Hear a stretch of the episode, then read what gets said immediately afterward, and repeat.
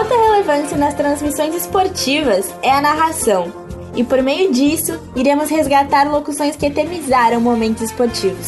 É isso mesmo, vale a pena conferir o que vem por aí. Eu sou Júlia Dias. E eu sou Lucas Medeiros. E juntos apresentamos a você, ouvinte, narradores e narrações históricas do esporte. Fiquem conosco e bora mergulhar nesta máquina do tempo com a gente.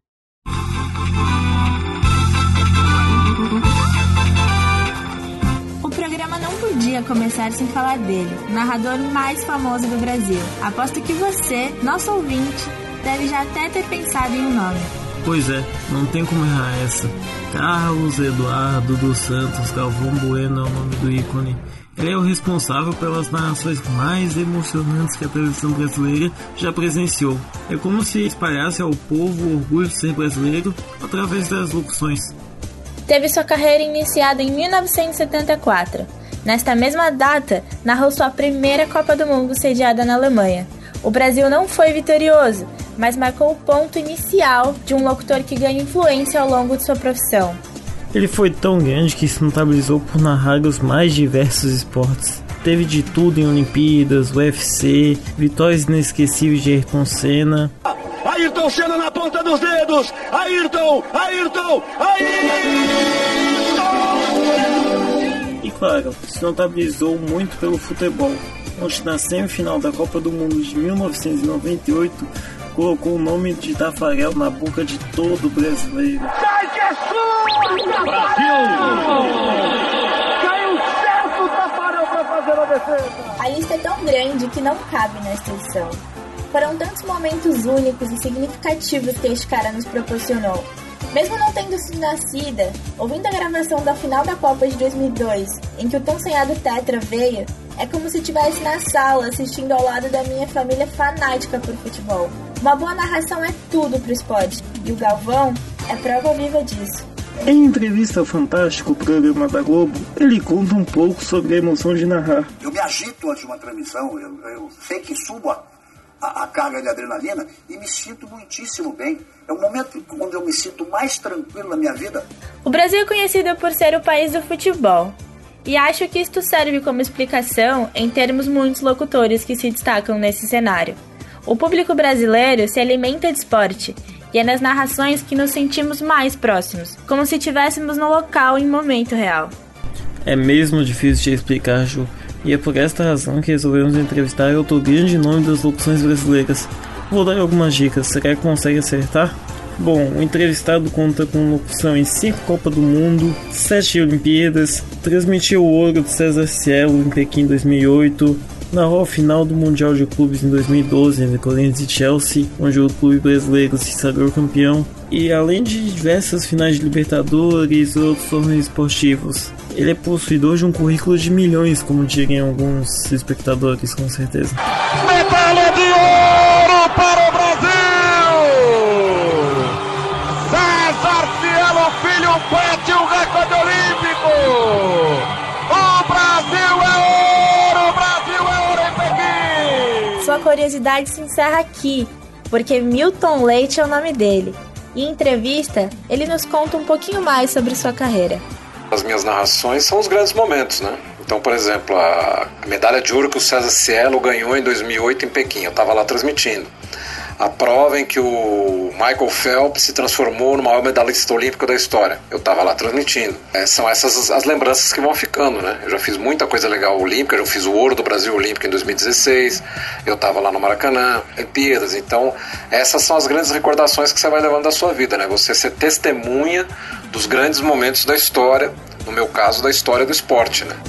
E fico aqui me perguntando, pensando, o que será que é preciso de fato para ser um bom narrador ou narradora? Fiz essa mesma pergunta ao Milton. Bora ver o que ele nos conta.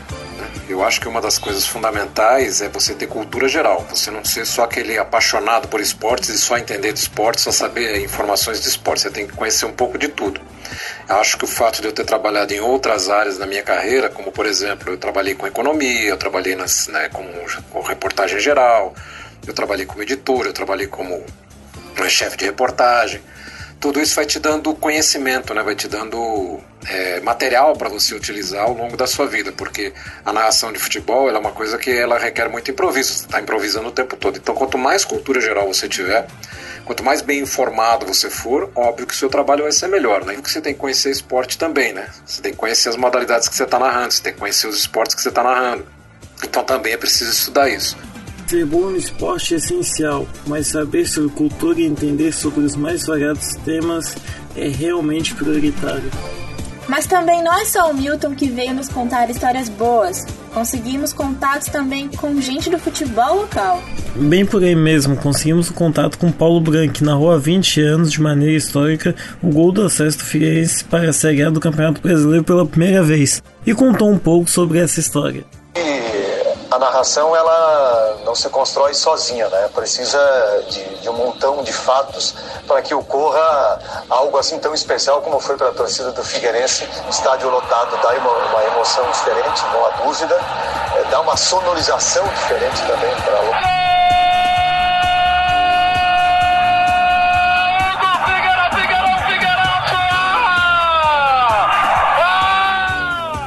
fato está na história. E o melhor de tudo é que ele 20 anos depois continua na ativa e com uma voz impecável. Que inveja. Verdade. E felizmente no Brasil tem diversos narradores de sucesso que não puderam estar conosco hoje. Entretanto, não poderíamos deixar de citá-los junto de seus grandes momentos. Temos Luiz Carlos Júnior, Everaldo Marques, Dandan, Kleber Machado, Gustavo Villani, Luiz Felipe Freitas, Odinei Ribeiro, André Henning, Otávio Neto, J. Júnior, Romulo Mendonça, Paulo Andrade. Aqui na região também temos J. Deschamps, Sally Júnior, Claudionei Miranda, Sérgio Murilo, Pepeu Cardoso e muito mais. E é muito bom ouvir todos eles, alguns por bordões, outros por estilo e características, cada um com sua peculiaridade. Mas tenho que admitir que gosto muito quando tem algo divertido nas narrações, e as do Kleber Machado, sempre me deixando com esperança de uma gargalhada, como no clássico Olha o gol do Romarinho! Ou como uma gaguejada que deu em um jogo entre Juventude e Santos em 2021. Ah, a, a, a, a juventude. Ou ainda Vem o estilo Wagner Love. Vem o estilo Solov, Solov, Solov. Negueba. Faz o passe atrás. Léo Moura. Não, Léo Moura. Não é assim. E esse é com certeza o meu favorito. Mas e você, Lucas? O que te atrai nas narrações? Particularmente, a emoção e descrição me ganha muito, por isso prefiro narrações exageradas como as de Sally Júnior no rádio, que é um ótimo exemplo.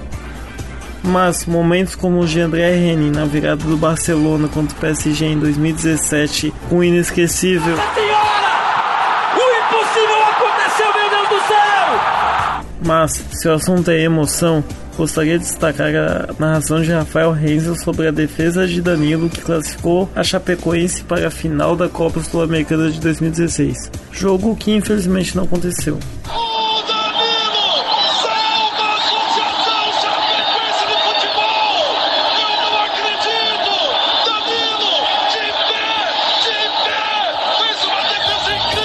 E para finalizar esta edição, resolvemos reservar este momento para registrar o reconhecimento que vem sendo conquistado pelas mulheres no campo da narração.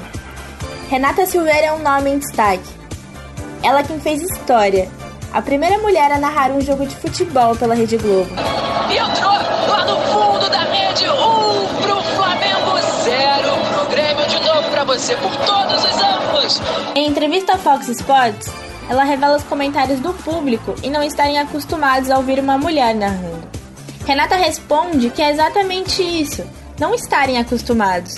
Ao modo que o público feminino passa a integrar este cenário, as opiniões mudam e os plurais de vozes passam a ganhar espaço.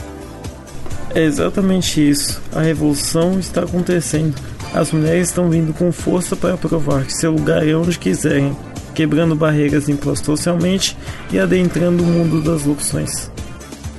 Em relação a tudo que falamos, deixamos a vocês, nossos queridos ouvintes, que nos acompanharam até este ponto, a lição que não só as narrações, mas o mundo esportivo nos traz. Eu falo no sentido de inclusão, a entrada do público feminino neste cenário como forma de merecimento ao gênero. Tendo conhecimento das dificuldades enfrentadas pelas mulheres ao longo dos milhões de anos, não poderíamos deixar essa conquista passar em branco. Portanto, viva as presentes e as futuras narradoras deste cenário esportivo. Falou bonito, Ju. E as narrações possam ser realizadas em respeito a todos e todas. Aos amantes de narrações e esporte como nós, um muito obrigado pelo seu tempo. Esperamos que tenham gostado.